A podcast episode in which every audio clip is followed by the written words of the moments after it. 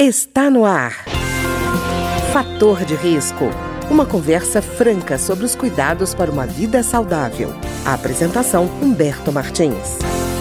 Olá, no programa de hoje nós vamos falar sobre a saúde vascular. É um ramo da saúde muito importante e normalmente muito esquecido. E para a gente conversar sobre esse tema, nós temos aqui como nosso convidado hoje o presidente da Sociedade Brasileira de Angiologia e Cirurgia Vascular, o cirurgião vascular Júlio César Peclar. Doutor Peclar, tudo bem? Eu queria agradecer aí o convite uh, e é uma honra estar aqui falando com você e a gente vai estar aqui pronto a responder as dúvidas dos ouvintes, as suas e desde já em nome da SBSV Nacional agradeço mais uma vez esse convite. Doutor Peclar, agora a preocupação tem sido a Covid-19. Né? Normalmente as pessoas ainda têm a impressão de que a Covid é uma doença respiratória, porque os sintomas mais desagradáveis estão nessa área. Né? Mas eu estava vendo uma pesquisa que foi divulgada ainda em abril de 2021 da Universidade de San Diego, do Instituto Salk, que apontava o seguinte, que eles, para eles, a doença, a Covid, não era mais uma doença respiratória, no sentido estrito, mas uma doença vascular.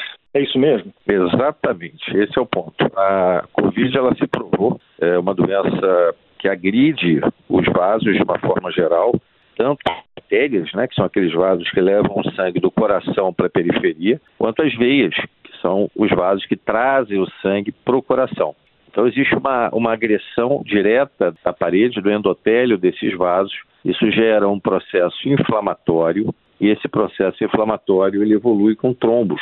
Então, essa agressão ela pode ser tanto diretamente, como você citou, por exemplo, a doença pulmonar, ela pode ser diretamente nas artérias, arteríolas do pulmão, dos pulmões, levando a quadros de trombose, tromboses pulmonares, insuficiência respiratória aguda, como pode também ela ter uma trombose numa veia de uma perna, levando a uma trombose venosa profunda, e esse trombo se deslocar, migrar para o pulmão, também levando a uma insuficiência respiratória aguda por embolia pulmonar.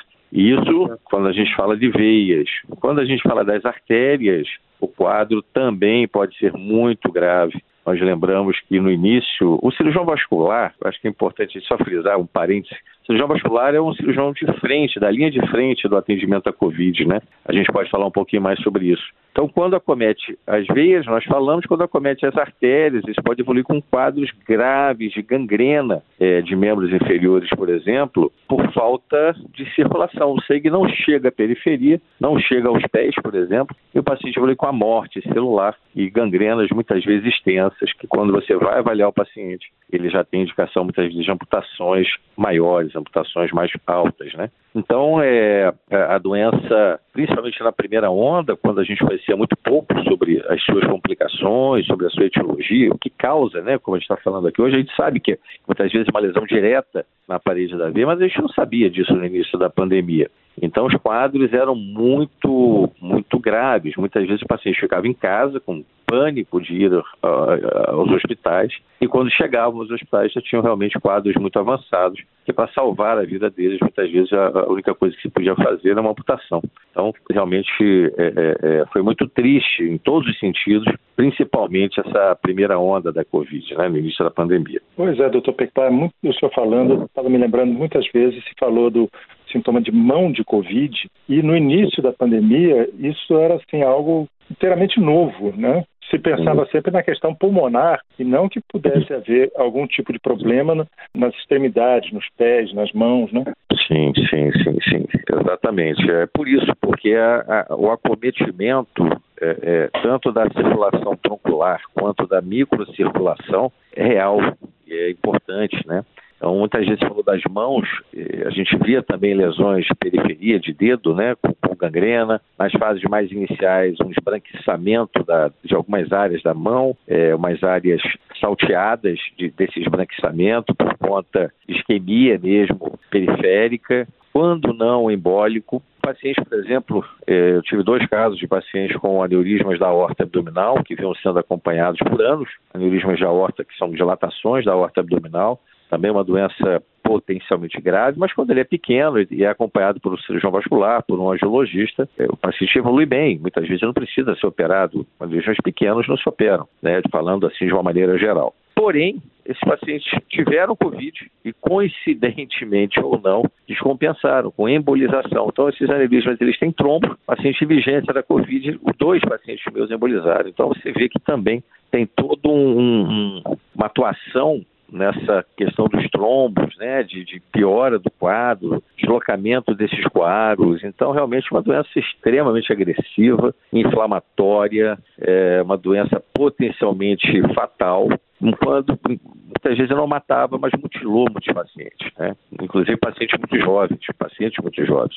Isso chamou muito a atenção da gente. Eu lembro de uma paciente que nos procurou, ela estava com dor na perna há duas semanas, com medo de ir ao hospital. Quando ela chegou no hospital, uma paciente de menos de 60 anos de idade, eh, já tinha um quadro de gangrena instalado e para salvar a vida dela, estava séptica, para salvar a vida dela, eh, infelizmente tivemos que fazer a amputação do membro. Então, realmente, principalmente, repito, na primeira onda, com os anticoagulantes, né, o corticoide ainda não era usado, os quadros vasculares eram terríveis, né? Isso sem contar, obviamente, por sermos, o cirurgião vascular, ele é o da linha de frente, o pânico também de trazermos para dentro dos nossos lares a contaminação, contaminarmos a esposa, mãe, filhos, né, funcionários. Então, não foi fácil, não foi fácil. Mas, mais uma vez, a classe médica, a cirurgia vascular, ela provou que quando ela é solicitada, ela está presente e a gente também conseguiu, graças a Deus, também salvar muitas vidas. E, doutor Peclar, o senhor está falando uma coisa importante que muitas vezes as pessoas não percebem, que é a atuação do cirurgião vascular nessa linha de frente, né? Eu acho que muita gente não sabe da atuação do cirurgião vascular, do angiologista na linha de frente. Como é que foi isso? Pois é, eu acho que é importante a gente falar para a população o que, que faz o cirurgião vascular, né? Porque você fala assim, um aneurisma, o, o leigo, de uma maneira geral, lembra do aneurisma cerebral. Mas a gente falou aqui do aneurisma da aorta, que é uma, uma doença que mata potencialmente quando ela não é diagnosticada e tratada a tempo. A mortalidade de um aneurisma roto da aorta, ela beira faixa de 90%. Para cada três pacientes que rompem a aorta, um chega vivo ao hospital. Então, é uma doença que merece uma divulgação maior. Existem outros aneurismas, todas as artérias e veias do corpo, elas podem evoluir com, com dilatação. Então, a gente pode, o cirurgião vascular ele trata não só as varizes, que podem também complicar, varizes são doenças, mas os aneurismas, os entupimentos da carótida, que é essa artéria do pescoço que leva sangue para o cérebro, 40% dos AVCs ou derrames cerebrais de origem isquêmica, que geram infarto cerebral, é, se devem a uma placa na carótida. Imagina isso. Para cada 100 pacientes que fazem um AVC isquêmico, um derrame cerebral, 40 a 50 desses pacientes tinham uma placa na carótida. E como se faz o diagnóstico de uma placa na carótida? Com ultrassom vascular feito por um cirurgião vascular, de uma maneira geral, um exame que você faz em 20 minutos. Então, quantas doenças vasculares poderiam ser prevenidas e devem ser prevenidas uh, através de uma, de uma avaliação, de um cuidado, de uma visita ao angiologista, ao cirurgião vascular. A gente pode falar, por exemplo, também do pé diabético. Pé diabético. O que é o pé diabético? Todo paciente diabético, a população de diabéticos no mundo, ela vem crescendo assustadoramente, você sabe disso. Ela é diretamente proporcional ao sedentarismo, à obesidade, Uh, isso gera uma síndrome inflamatória, metabólica. Esse paciente, daqui a pouco, ele está dependendo de medicamentos para manter a glicose dele numa taxa aceitável, daqui a pouco com insulina, ou seja, isso vai lesando devagarzinho as artérias, principalmente os nervos. Uh, e a gente falando em pé, que é, onde, é, o, é o que mais a gente vê na nossa especialidade, é aquele paciente que, principalmente nos hospitais públicos, chegam com uma ferida no pé, infectada, aquele odor fétido, muitas vezes com a gangrena, você vai olhar aquilo ali, a pontinha de um iceberg. Você bota na sala de cirurgia e quando você vê o pé está todo tomado. Já recebi, Humberto, paciente um prego cravado na planta do pé há mais de uma semana. Como assim, doutor Júlio? Prego cravado na planta do pé, será que ele não viu? Não, ele não viu. A gente olha a planta do pé todos os dias? Talvez não, mas o diabético tem que olhar. O diabético, diariamente, ele tem que fazer um autoexame, assim como câncer de mama, o autoexame da mulher. Todo diabético tem que acabar de tomar seu banho, enxugar bem enxugadinho entre os dedos dos pés, olhar as unhas, ter muito cuidado com quem manipula as unhas, tem que ser um profissional habilitado para isso. Ele pode ter uma lesãozinha que pode desencadear um quadro mais grave, mas ele tem que olhar a planta do pé para ver se tem alguma feridinha, algum machucado, algum corpo estranho que ficou ali. Por quê? Porque boa parte desses pacientes tem uma chamada neuropatia diabética. Então, o açúcar ele vai destruindo esses nervinhos que geram essa sensibilidade, isso se chama neuropatia, e o paciente deixa de ter dor. Então, já recebi, por exemplo, Humberto, pacientes que foram caminhar na, na areia da praia e fizeram queimaduras gravíssimas, queimaduras de segundo grau. Por quê? Mas sem sensibilidade, né? Ah. Exatamente, não tem sensibilidade. Então, o diabetes, aí cabe um alerta nesse canal ótimo de comunicação que é o seu, para que alerte todo paciente diabético. Acabou de fazer o diagnóstico do diabetes. Procure um cirurgião vascular. Para quê? Para que ele faça uma avaliação minuciosa do seu pé, da sua doença, e que a partir dali, anualmente, você faça um segmento. Na primeira consulta do diabético, nós obrigatoriamente orientamos esse paciente. Tem uma série de orientações que eles, como eu te falei, da questão dos pés, do banho, do cuidado, existem muitas outras. O tipo de sapato, tipo de atividade física. Ou seja, isso tudo é muito importante que o diabético, desde o início, entenda que ele, para ter uma vida normal, e ele pode ter uma vida normal, ele precisa ser disciplinado. O paciente diabético é um paciente normal, desde que ele seja disciplinado.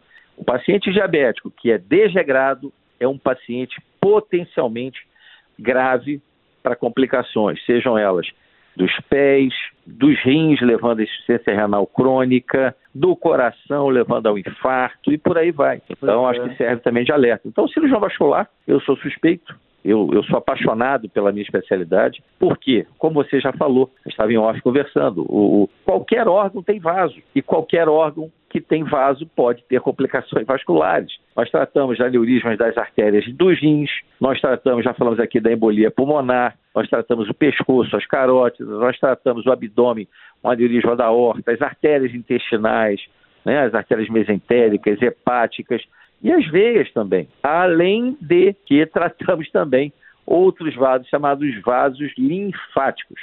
Então nós temos artérias, veias e linfáticos. Os linfáticos são aqueles vasinhos que pegam aquela aguinha, quando a gente faz um cortezinho na pele, isso é uma aguinha clarinha ali antes de sangrar muitas vezes, aquilo ali muitas vezes é aquele líquido intersticial que tem linfa, e existem vasos fininhos que vão pegar aquele, aquele líquido e vão jogar dentro do vaso sanguíneo. Então, por exemplo, aqueles pacientes que têm muitas vezes pernas muito inchadas, até crianças que nascem com, com inchaçozinho, que a gente chama de edema dos membros inferiores, muitas vezes por problemas linfáticos. Então, é uma especialidade super ampla, é uma especialidade das que mais evoluiu no que tange tecnologia. Hoje nós fazemos cirurgias minimamente invasivas com resultados muito bons e tem as cirurgias convencionais, tem as cirurgias de grande porte, de, de, tem os procedimentos realizados no próprio consultório, muitas vezes também os vasinhos, ou seja, é uma especialidade, é uma especialidade ah. encantadora, né? E a gente consegue tanto atuar atrás, digamos assim, né? Você pode fazer só consultório, você pode fazer só ultrassom vascular, como que é a minha preferência, atuar na linha de frente, respondendo por emergências, traumas vasculares, o que a gente vê de traumas motociclísticos, automobilísticos e, e o cirurgião vascular atuando junto com o cirurgião geral, com o ortopedista. É uma especialidade é muito ampla, né? E dentro da questão da Covid, sim, nossa, nossa especialidade foi uma das que mais atuou na linha de frente e disso eu não tenho a menor dúvida. Tá ótimo. Eu queria agradecer então ao Dr. Júlio César Peclar, que é presidente da Sociedade Brasileira de Angiologia e Cirurgia Vascular, e conversou conosco hoje sobre a importância da saúde vascular. Doutor Peclar, muito obrigado. Humberto, eu que agradeço, agradeço mais uma vez a vocês. Posso dar um recado final? Claro, claro. É isso, eu acho que todo paciente principalmente os pacientes que têm histórico familiar de doenças vasculares, devem procurar seu vascular, seu angiologista, para que faça a prevenção e a manutenção da sua saúde vascular como um todo. Muito obrigado mais uma vez, em nome da SBSV, pelo espaço, Beto. Eu que agradeço, doutor Peclar. O programa de hoje teve trabalhos técnicos de Ricardo Coelho. Se você tem alguma sugestão de tema ou comentário sobre o programa de hoje, basta enviar uma mensagem para o endereço eletrônico programa fator de risco, tudo junto, arroba gmail.com. Até o nosso próximo encontro. Fator de risco, um programa com dicas para melhorar a saúde. Uma produção da Rádio Câmara, transmitida por emissoras parceiras de todo o Brasil.